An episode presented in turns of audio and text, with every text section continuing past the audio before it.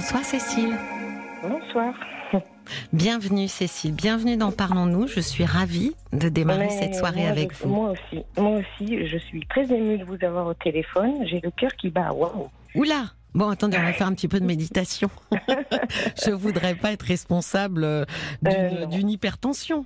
Non, Non, autant j'ai pas peur de passer à l'antenne, mais c'est de parler de moi qui me pose un problème Ah, en fait. Oui, Pas du tout l'antenne, non, parce que je suis bien installée tranquillement, ça me pose pas de problème. c'est le sujet que vous allez Et le évoquer. sujet et ce que vous venez de dire, le texte que vous venez de dire à l'antenne, mais ça me parle tellement quoi. Ah, oui. Mais c'est tellement moi et c'est tellement tout ce que je sais pas faire quoi. Mais ça s'apprend, Cécile. En fait, Ouais. on l'apprend. On a une vie pour apprendre ça. C'est, c'est, ce n'est pas inné. Euh, personne euh, ne, ne fait ça. euh, s'interroge soi-même sur sa responsabilité, son placement vis-à-vis des autres. On a la facilité, Cécile, c'est toujours de se dire je veux qu'il change. Voyez, en essayant d'appuyer sur des boutons qui sont euh, situés sur l'autre. Ça ne marche pas. Oui, mais c'est vrai, en plus, vous avez raison. C'est c'est ça, en fait. Dans, dans mon cas, moi, je voudrais que ce soit lui qui change. Et... Ben oui, alors que pour faire changer quelqu'un, la meilleure des meilleures des solutions, Cécile, ça a toujours été de changer soi-même. Parce qu'en fait, dur. ça oblige l'autre à changer. Il ne À peut changer pas. d'attitude aussi. Mais oui, il ne peut pas garder la même posture si la nôtre a changé. Bon, je vous Ouais, c'est tellement vrai, mais c'est tellement dur à mettre en pratique. Ah, mais c'est c'est pas facile la vie humaine, hein? Non, c'est dur. Racontez-moi alors, qu'est-ce qui vous arrive?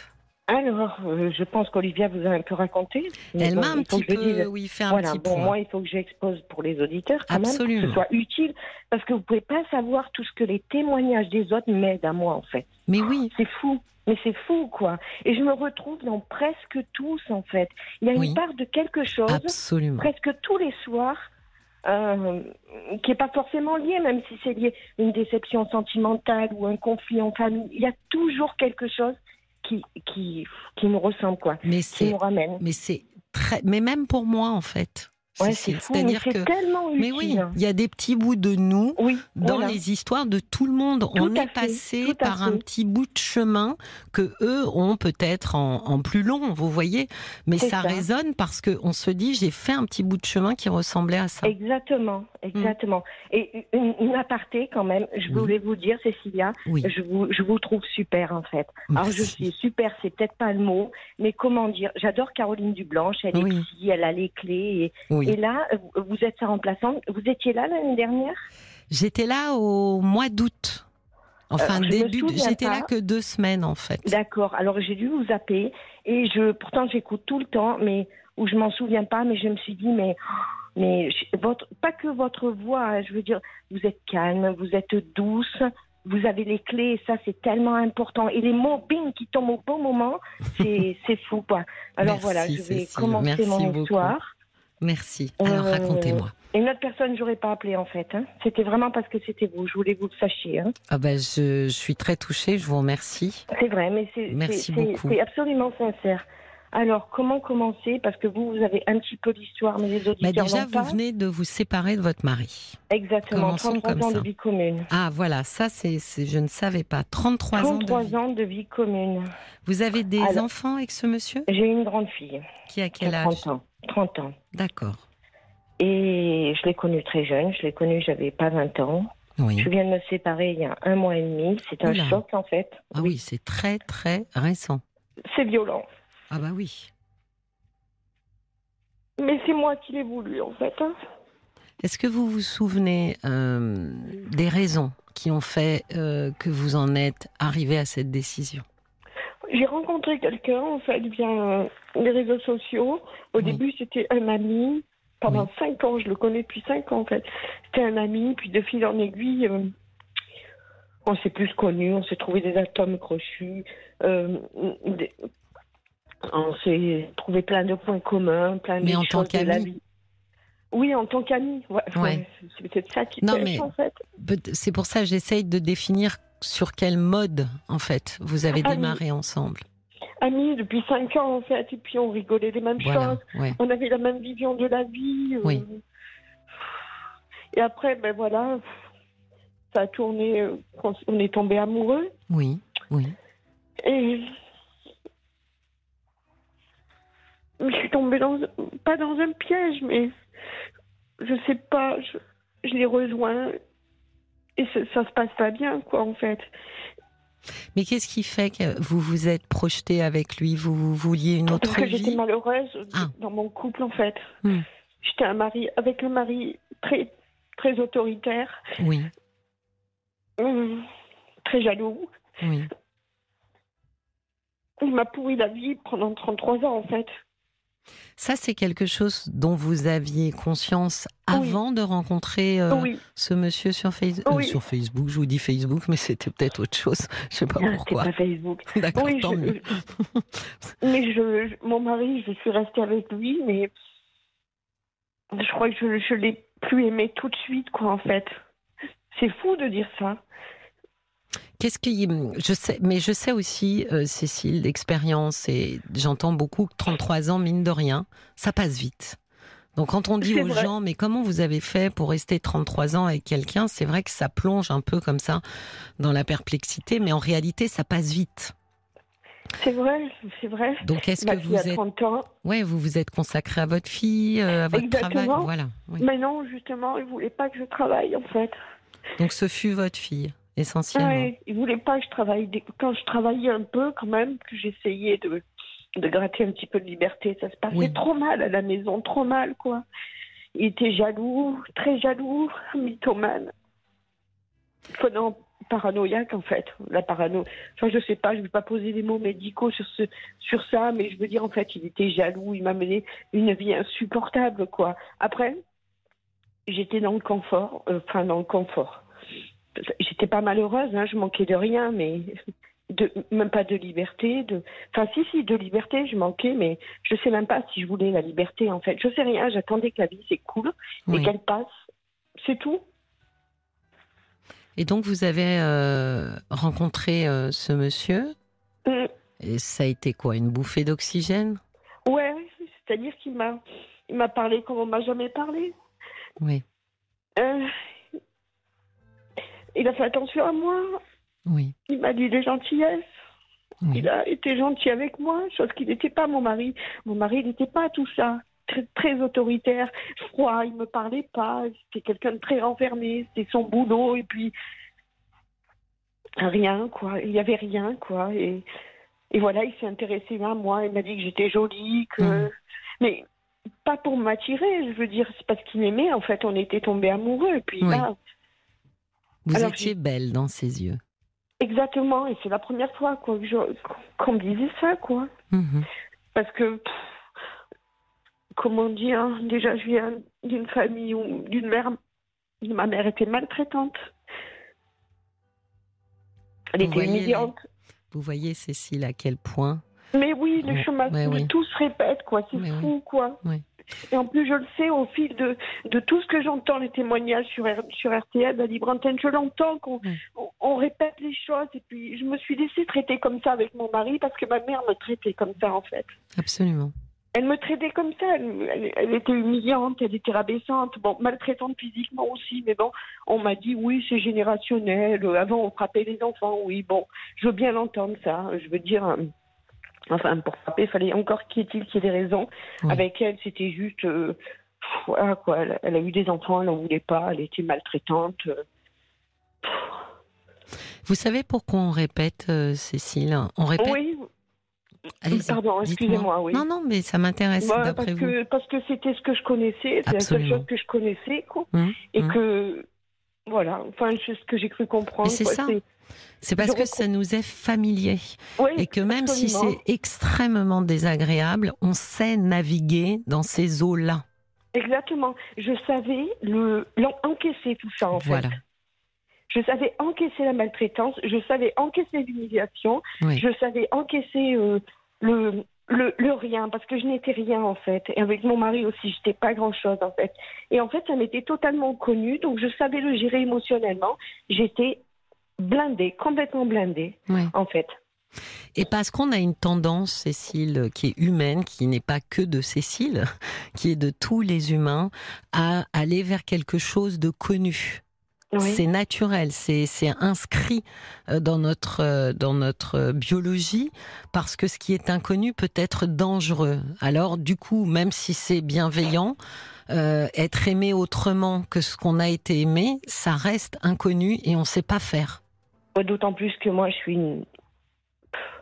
je suis pas très courageuse en fait, donc. Mais c'est difficile hein, de prendre le risque euh, d'aller vers euh, une relation affective euh, sur laquelle on n'a aucun repère. C'est compliqué. Avec mon mari, je me suis laissée maltraiter tout de suite. Mais hmm. tout de suite. Hmm. C'était les règles du jeu. Tout de suite. Frapper tout de suite. Et, et pardonner et accepter, en fait.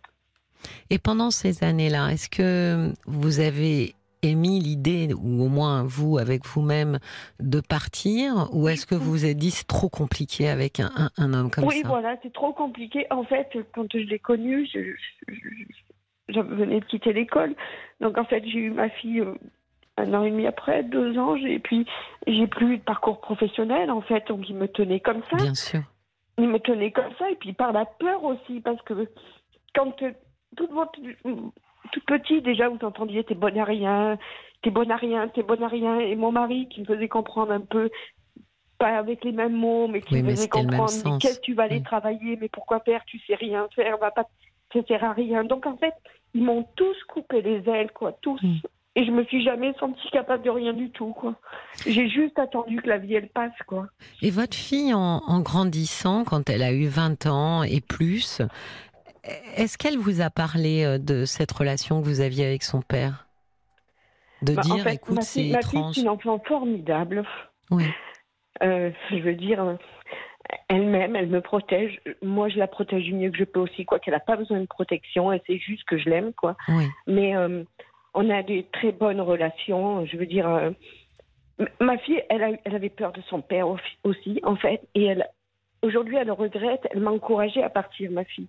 Voilà, c'était ma question. Oui, oui. Elle m'a encouragée à partir. Elle m'a encouragée. Elle a, elle a, tout fait en sorte. Elle m'a motivée quand elle a su que j'avais quelqu'un dans ma vie. Ça ne m'était jamais arrivé. Ça jamais. Elle m'a encouragée. Elle m'a aidée. Elle m'a, elle m'a motivée. Elle, elle, a mis des choses en place pour que je puisse partir. Elle m'a dit, maman, je, j'ai toujours eu peur pour toi. Il faut que tu partes si tu as l'opportunité de le faire. Et voilà, je l'ai fait. Comment il l'a pris, euh, votre ex Mon mari? Oui, oui, oui. Ah bah, il a tout cassé.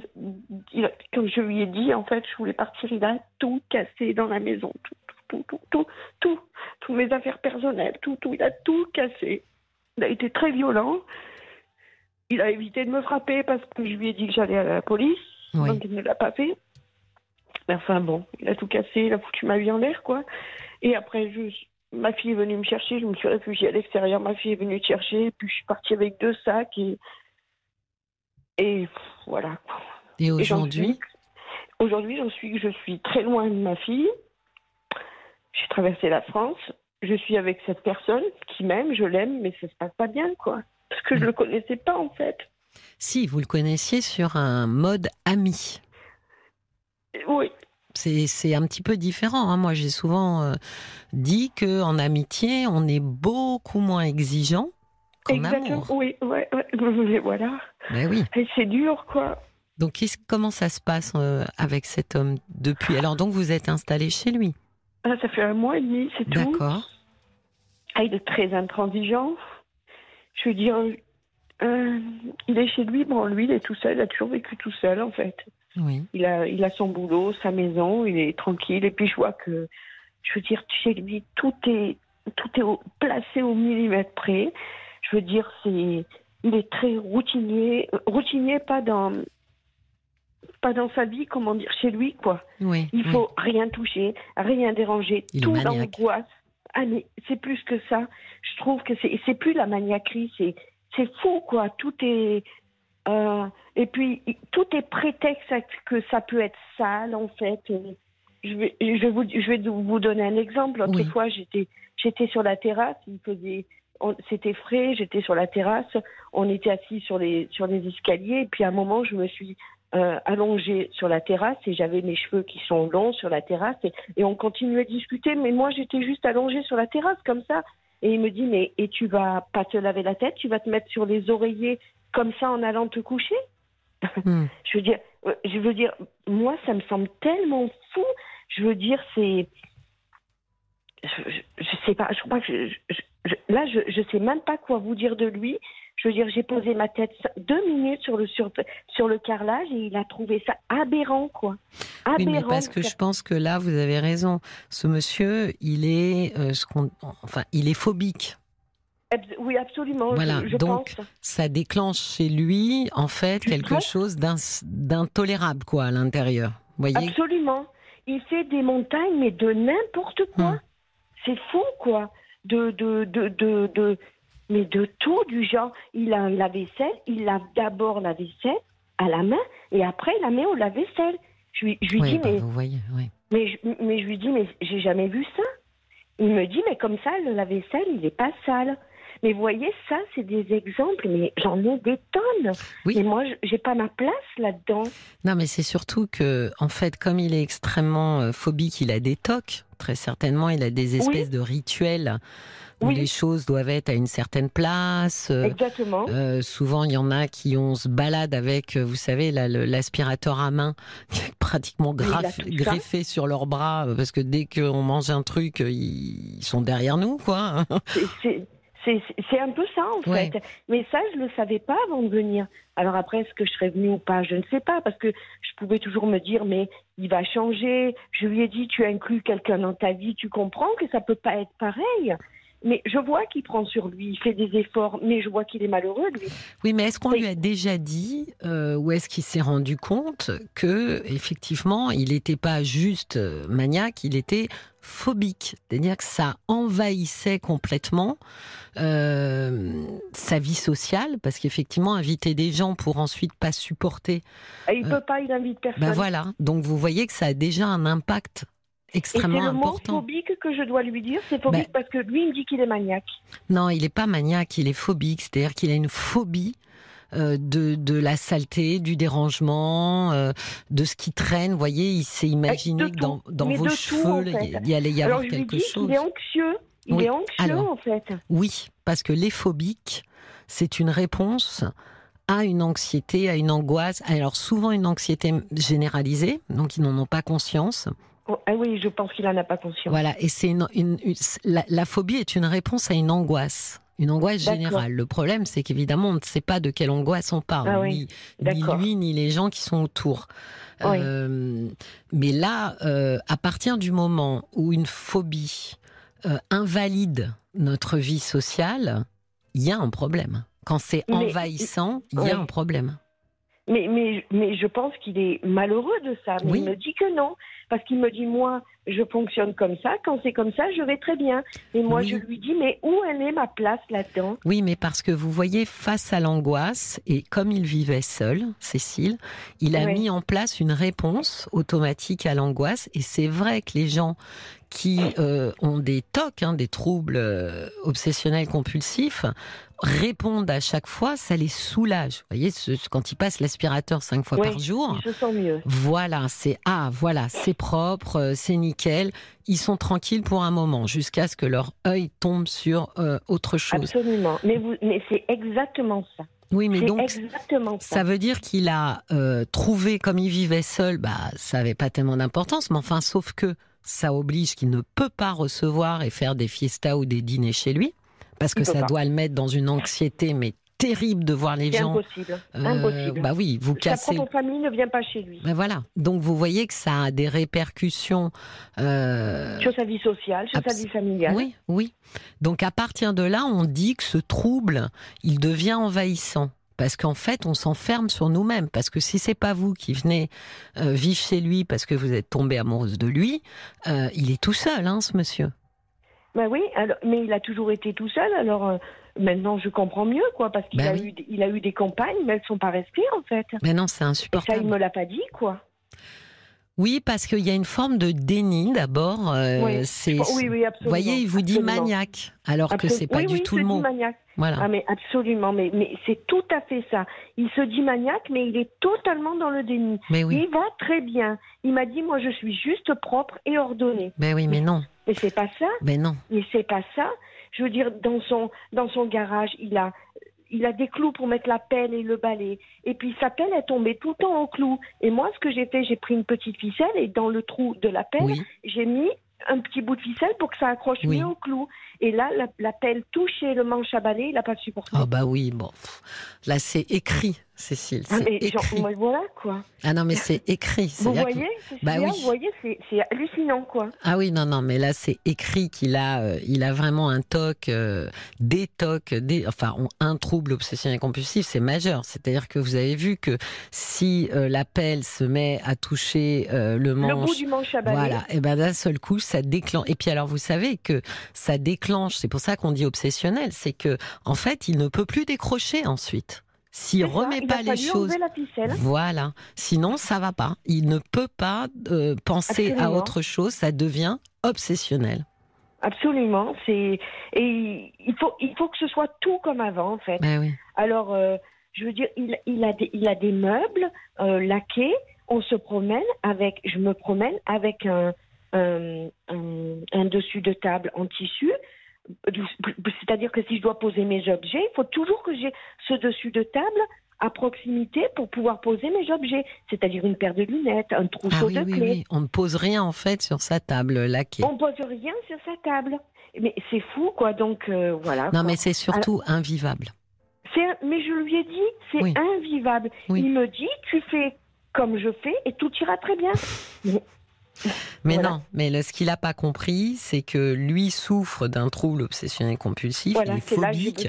Donc il est en train de vous dire si tu es phobique comme moi, tout ira très Ça bien. va aller. Voilà, Oui. exactement. Sauf que non, vous ne pouvez, on ne peut pas devenir euh, sur commande euh, phobique, parce qu'encore une fois, la phobie est une réponse à une angoisse profonde.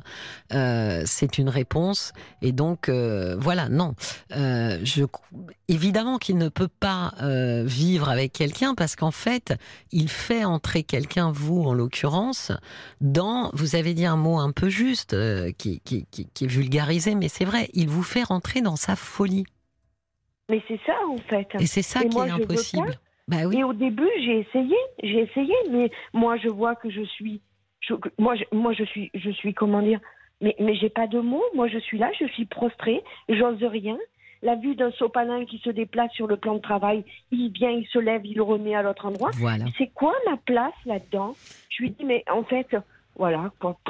Non, Alors, mais j'ai déjà eu une copine qui a vécu avec moi, mais elle était, elle était comme moi, voire pire, donc ça se passait bien. Donc Non, voilà. mais Cécile, je suis pas sûre que ce soit une question de, de place euh, de vous personnellement. Je pense que il est, comme on dit, débordé en fait par ce trouble. Ouais. C'est au-delà euh, de euh, comment dire de, de place ou pas place. Il est débordé. Repensez à la à la queue de la pelle euh, qui touche. Aberrant. Bah, vous voyez comment ça l'a tout de suite débordé. Mais voilà. Donc le problème, c'est que vous, n'importe qui d'autre, là, il est enfermé dans quelque chose où personne, à moins effectivement d'être dans le même, dans la même phobie, personne ne peut euh, fonctionner comme ça. En Mais vérité, c'est pas à vous de devenir phobique. En vérité, c'est à lui de traiter cette phobie. D'abord parce que ça lui pourrit la vie. Qu'il en ait, qu'il en ait conscience? Alors ça, ça va être, euh, ça va être toute euh, effectivement la finesse. euh, la finesse, c'est de lui faire comprendre sans le vexer. Euh, c'est le faire sortir du déni. euh. Il y a des mots à pas utiliser, quoi, en fait. Ouais, je pense que Faut là, pas le braquer. ouais, là, il va falloir euh, la jouer fine, comme on dit. On... euh, Olivia a quelques messages pour vous, euh, Ah, je veux Cécile. bien. Bonjour. Alors, on a un message de. Béatrice. Excusez-moi, mais j'adore les bonjours d'Olivia quand même. Bonjour, c'est tellement mignon Adorable, et frais. On a un message de Béatrice qui dit, du coup, par rapport au début et à votre passé, arrêtez de vous dénigrer. Depuis toujours, personne ne vous a appris à avoir confiance en vous. Vous n'êtes pas coupable. Ensuite, on a un message d'Audrey qui dit Cette dame a besoin de digérer sa relation de 33 ans. Elle n'est peut-être pas tombée sur la bonne personne. Mm, mm. On a aussi Lionel qui dit Cécile, il, rien n'arrive par hasard. Cet homme a juste permis, euh, vous a juste permis de vous sauver de votre mari violent et d'en prendre conscience. Prenez votre Oui. envol. Si c'est pas cet homme-là, ce sera un autre. Ouais, non, mais ça me touche, ça, Voilà. ce que vous venez de lire, Olivia, c'est tellement vrai. Et il y a un deuxième aussi de la Merci mouette d'Annecy qui dit ce qu'il y a de positif dans votre, dans votre situation, c'est que vous avez réussi à quitter votre mari et à prendre conscience de la maltraitance, ce de ce qu'il vous faisait subir. Maintenant, vous êtes prête pour de nouveaux horizons amoureux. Voilà. C'est tellement juste. Et vous savez, Ah oui, Lionel, oui, merci à eux. Mais Cécile, Lionel, Lion- oh, Lionel, je remets dans le bon sens les, les voyelles et les Tout à fait consonnes. ça ce qu'il a dit, Oui, en fait. en fait, c'est voilà, il y a quand même cette idée-là derrière que je pense que vous cherchiez une porte de sortie. euh, de sortie de ce couple qui était devenu euh, invivable et, et dangereux si on entend même ce que dit votre fille. Donc euh, vous cherchez une porte de Oui, sortie c'était dangereux. et la main de cet homme vous a extirpé de ce couple parce que finalement vous l'auriez pas fait sinon.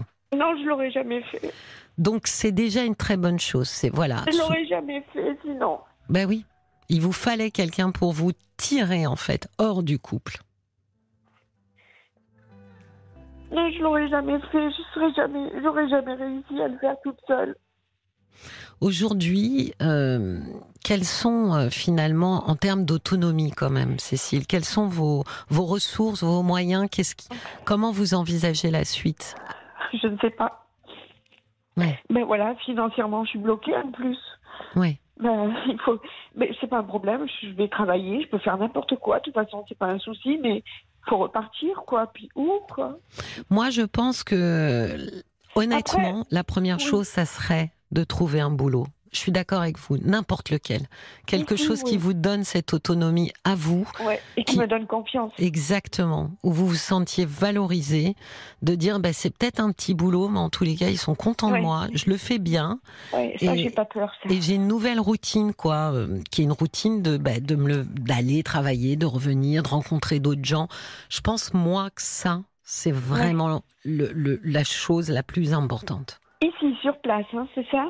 À faire Alors, ça d'abord. Moi je pense que vous pouvez toujours tenter sur place, dans le même temps expliquer euh, à votre ami. Parce que quand même, je l'aime.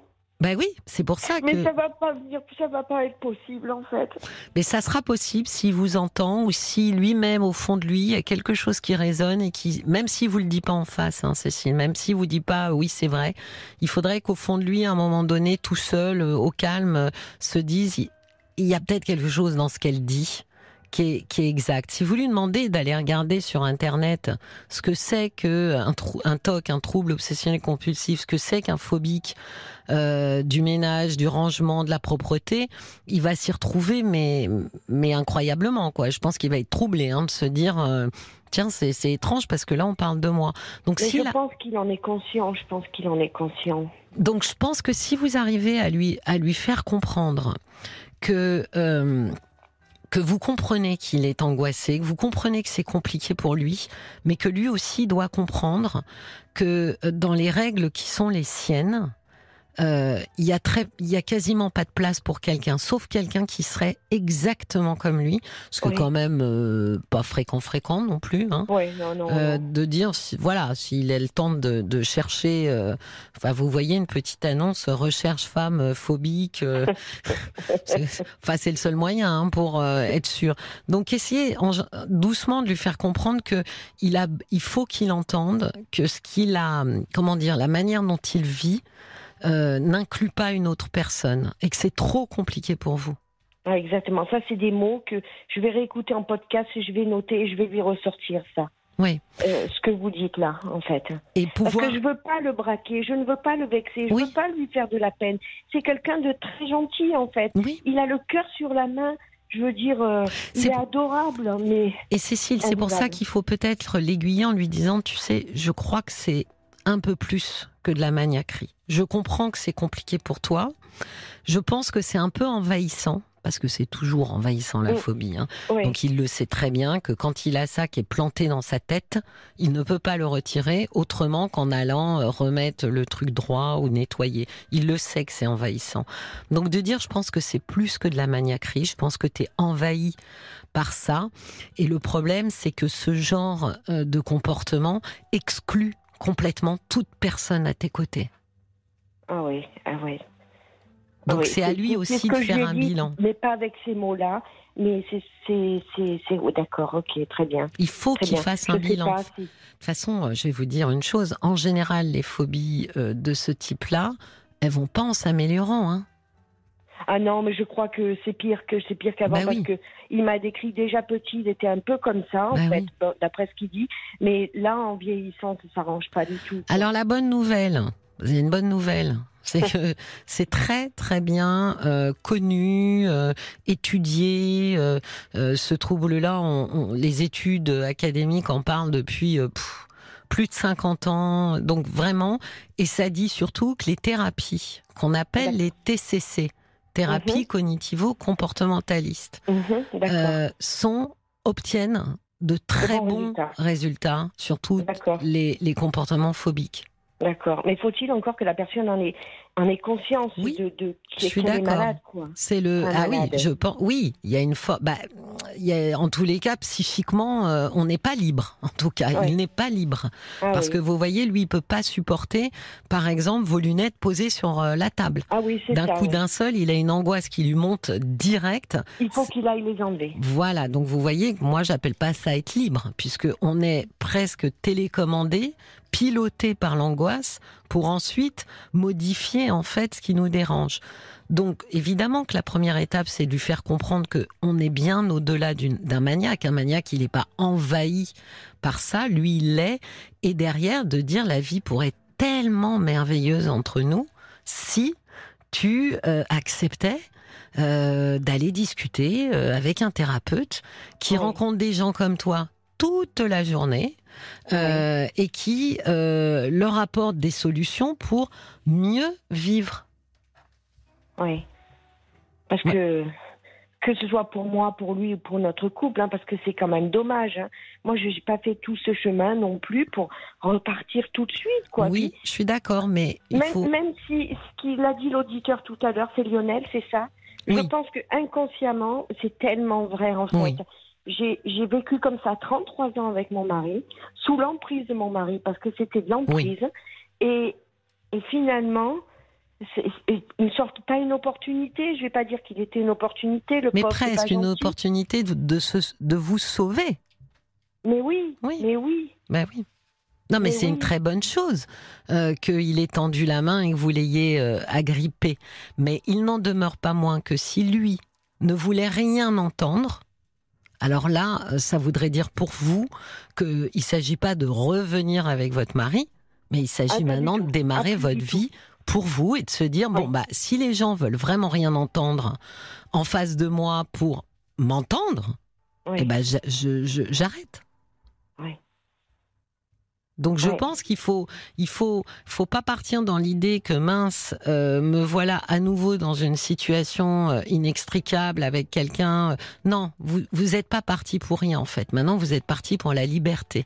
Donc oh maintenant vous êtes. C'est fort ce que vous me dites, Cécilia, parce que ça, il faut que je me l'imprègne, ça, en fait. Oui. Il faut que je me l'imprègne. Et personne Parce que là, je me voyais encore coincée comme Mais non, et c'est pour ça que je vous le dis, Cécile. Personne ne doit vous enlever ça.